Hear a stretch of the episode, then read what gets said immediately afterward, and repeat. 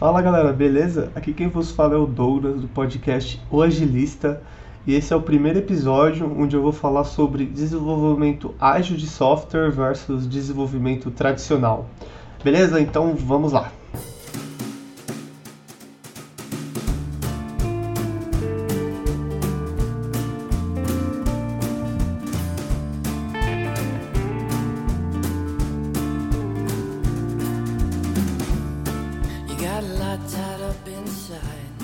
Bom, acho que uma boa forma de começar é a gente definindo o que são cada uma dessas metodologias de gerenciamento. gerenciamento de projeto surgiu lá para os anos 50, em, principalmente em engenharia civil, engenharia aeroespacial, quando eles precisavam gerenciar grandes projetos. Para gerenciamento de projetos de software, eu acho que o maior marco é um paper escrito pelo Winston Royce chamado Management and Development of Large Software Systems que seria mais ou menos gerenciar desenvolvimento de softwares grandes, né, em larga escala. E esse paper, ele descreveu métodos de você, etapas de como você traçar o, o projeto de desenvolvimento. Ele começa falando que você tem primeiramente dois, duas grandes etapas, que é a parte de análise e a parte de programação. Isso funciona bem se você estiver fazendo programas muito pequenos. Né? Quando cresce, ele destrincha essas etapas em várias outras. Né? O modelo que ele propôs é um modelo, primeiro modelo né, é um modelo sequencial, em que você começa com requisitos de sistema, requisitos de software, análise, design de software, programação, teste e operações. Ele descreve esse modelo e fala o seguinte: eu acredito nesse conceito, mas a implementação descrita acima é um risco e um convite a falhas. Então, esse paper ajudou a popularizar o gerenciamento de projetos tradicional, mas o próprio autor já alegou que é muito convidativo a falhas, né?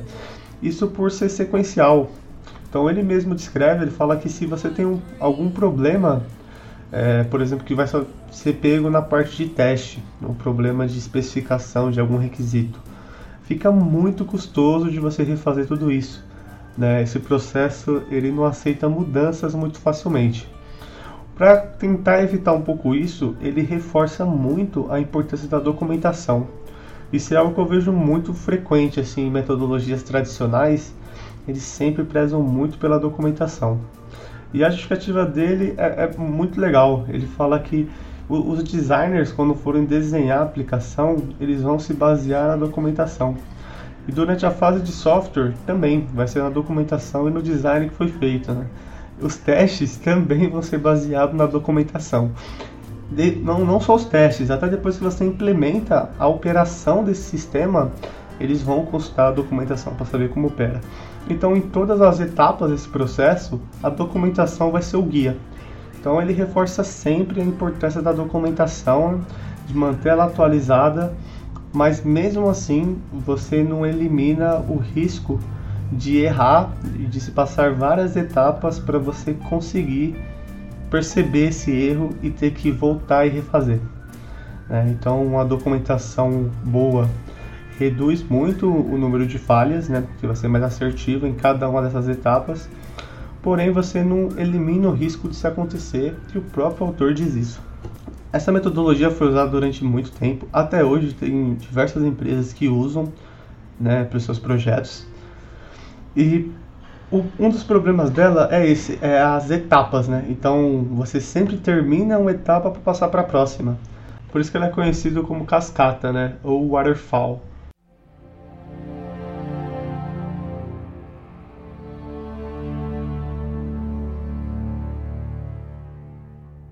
Muitos anos depois veio o RUP, criado pela Rational. É, RUP significa Rational Unified Process, ou Processo Unificado da Rational, a empresa que criou ele.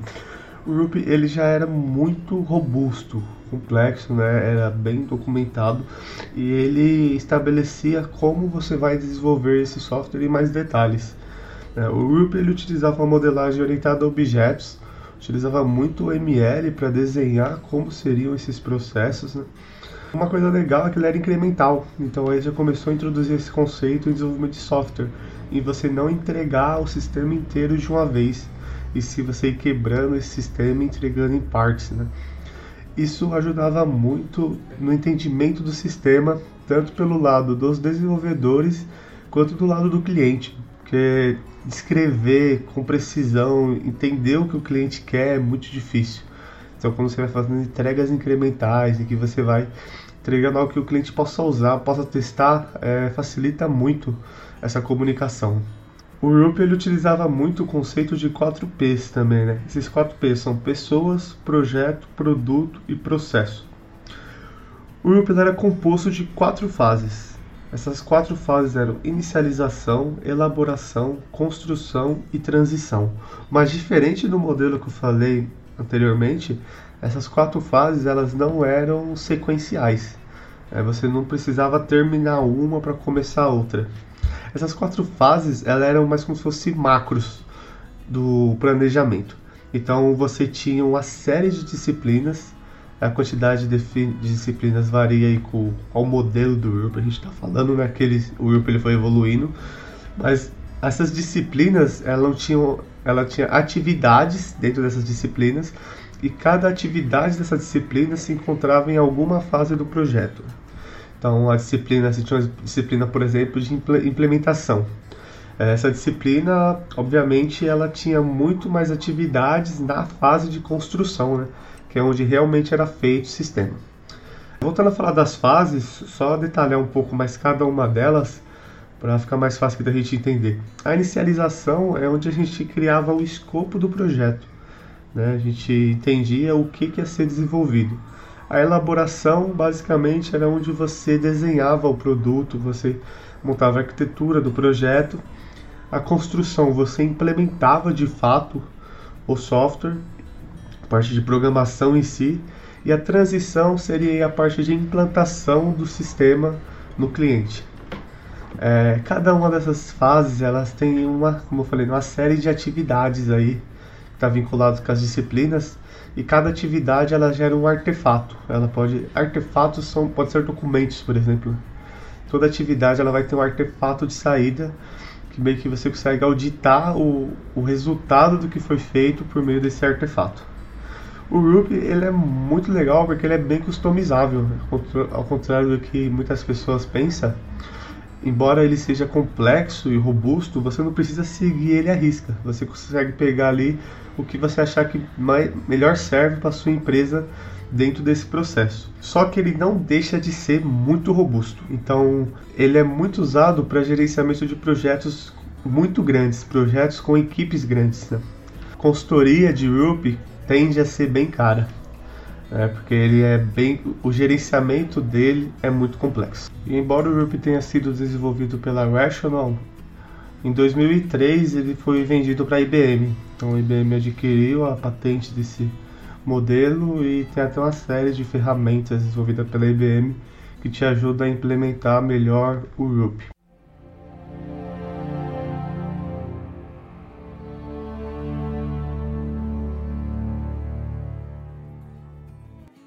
Paralelo a isso, foram surgindo outras metodologias de gerenciamento de projeto. Algumas que se tornaram assim, as mais famosas foram o Scrum, o Crystal um pouco, o XP bastante também, acho que principalmente o Scrum e o XP. E em 2001 eles reuniram toda essa galera que estava desenvolvendo essas metodologias, que estava ficando famosa, assim, ganhando espaço no mercado, para assinar, definir né, e assinar o que veio a ser conhecido como Manifesto de Desenvolvimento Ágil de Software. Esse manifesto foi assinado por 17 pessoas. Eu não vou falar o nome de todas aqui, né? todas eram muito importantes para a comunidade de desenvolvimento naquele momento. Vou falar o, número só, o nome só de algumas para vocês terem uma ideia do, da importância desse documento. Entre elas está o Kent Beck, que assinou esse documento. Kent Beck ele foi o criador do Extreme Programming, você tem o Martin Fowler. Galera, se você não conhece o Martin Fowler ETI, acho que é o primeiro autor de livros de TI que você precisa conhecer. O Martin Fowler é incrível. A gente tem o Robert C. Martin, conhecido também como Tio Bob, Ele é autor de livros fenomenais também, como o Código Limpo, o Codificador Limpo, tem Arquitetura Limpa. Ele tem, ele é muito focado assim, em qualidade de software e ele fala de qualidade como nunca vi ninguém falar, sabe? É muito incrível mesmo. A gente tem o Kent Schwaber e o Jeff Sutherland, que são os criadores do Scrum. Também temos o Andy Hunt e o Dave Thomas, que são os escritores do Programador Pragmático, um livro que fez muito sucesso também, um livro incrível. Então, galera, é uma galera de peso que assinou esse documento. E o que que constituía o Manifesto Ágil? O Manifesto Ágil era formado de quatro valores e doze princípios. Esses valores eram indivíduos e interações mais do que processos e ferramentas, software em funcionamento mais do que documentação abrangente, colaboração com o cliente mais do que negociação de contratos e responder a mudanças mais do que seguir um plano. Tá? Isso não quer dizer que esses itens aí que ficariam na direita dessa frase não têm importância. É, no caso do primeiro, por exemplo, indivíduos e interações mais do que processos e ferramentas. Eles não querem dizer que processos e ferramentas não são importantes, tá? São sim. Só que o, o ágil, o manifesto ágil, ele fala para você valorizar mais os itens da esquerda, ou seja, mais os indivíduos e interações. Isso é um guia, assim, galera. Toda metodologia ágil, ela tem que ter em mente isso. Por exemplo, não adianta você implementar o Scrum se você valoriza mais os processos do Scrum e as ferramentas para fazer esse processo acontecer do que os indivíduos e as interações que estão usando ele, entendeu? Então, é, essas ferramentas são importantes, mas tem que valorizar, no caso desse primeiro valor, é o indivíduo. Outra coisa, software em funcionamento mais do que documentação abrangente. Isso eu acho que é onde difere muito o metodologia ágil da metodologia que a gente é tradicional, né? Porque a metodologia tradicional ela se prende muito à documentação, como eu falei mais cedo, né, do artigo lá do Winston Royce, porque a documentação ela vai ser o guia para todo mundo trabalhar em cima, através da documentação que vai ser feito o teste, que vai ser feita a programação, que vai ser feito todos esses processos, né? E o, o ágil ele foca mais no software funcionando. Então, como você tem uma série de interações, né, geralmente metodologias ágeis você tem diversas interações menores, você não planeja o sistema inteiro, então você valoriza menos a documentação e mais entregar algo de valor funcionando para o cliente testar. Isso não quer dizer que você vai abrir mão totalmente da documentação. Em certo ponto ela se torna necessária, mas o software em funcionamento ele tem que ser mais. O que acontece de você ter uma documentação bem escrita, certinha, e o software não está compatível com essa documentação. Então para o cliente isso não tem valor. E o ágil foca muito nisso. Outro valor que é legal é colaboração com o cliente mais do que negociação de contratos. Né? Isso tem a ver até com o valor anterior de software em funcionamento. Você tem que entregar algo de valor para o cliente, mais do que ficar negociando o contrato.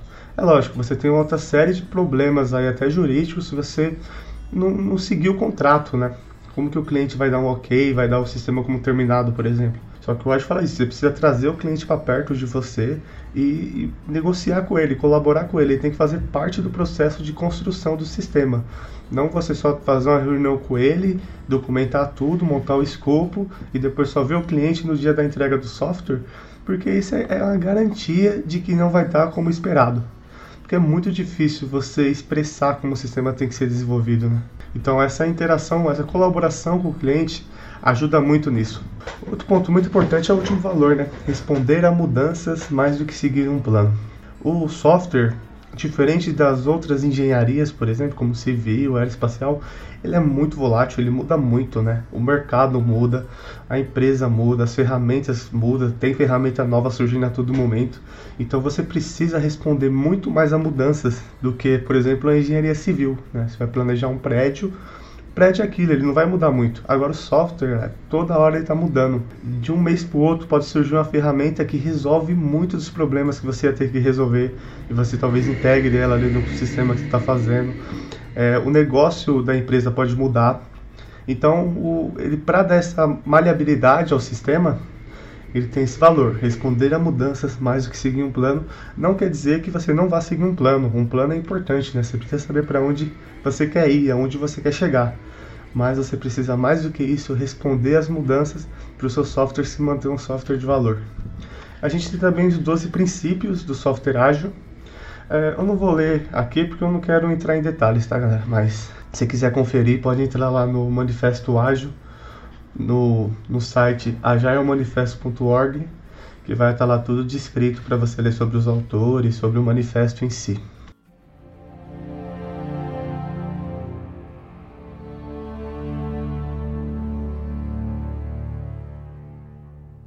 É, por esse episódio é isso, tá? Eu fui muito superficial em algumas metodologias, mas isso foi proposital. Como é o primeiro episódio, eu não quero me aprofundar muito em nenhuma delas, e sim dar um, um panorama geral aí do que, que é esse desenvolvimento ágil de software, o que, que era o tradicional, um pouco dessas metodologias aí que mais se destacaram, tá? Nos próximos episódios eu pretendo entrar mais a fundo em algumas dessas metodologias, principalmente nas ágeis, né? Que essa é a ideia do programa. Beleza? É, seguindo o padrão aí, o modelo de alguns podcasts que eu ouço, eu vou fazer duas recomendações para quem estiver ouvindo, né, se quiser conferir lá depois. Uma dentro de TI e outra não. É, primeiro relacionado a TI, eu queria indicar o canal do Felipe de Champs. É um canal muito bom, galera. Tem uma qualidade técnica assim, excelente e é divertido de assistir. Ele traz uns conteúdos assim bem legal. E um aqui não é de TI, é um jogo chamado BioShock.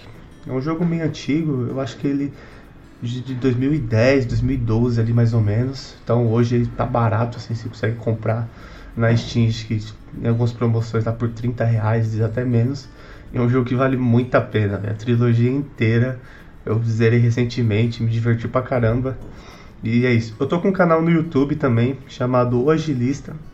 A ideia desse canal é focar mais assim no público iniciante mesmo de programação. Tá começando a desenvolver para web.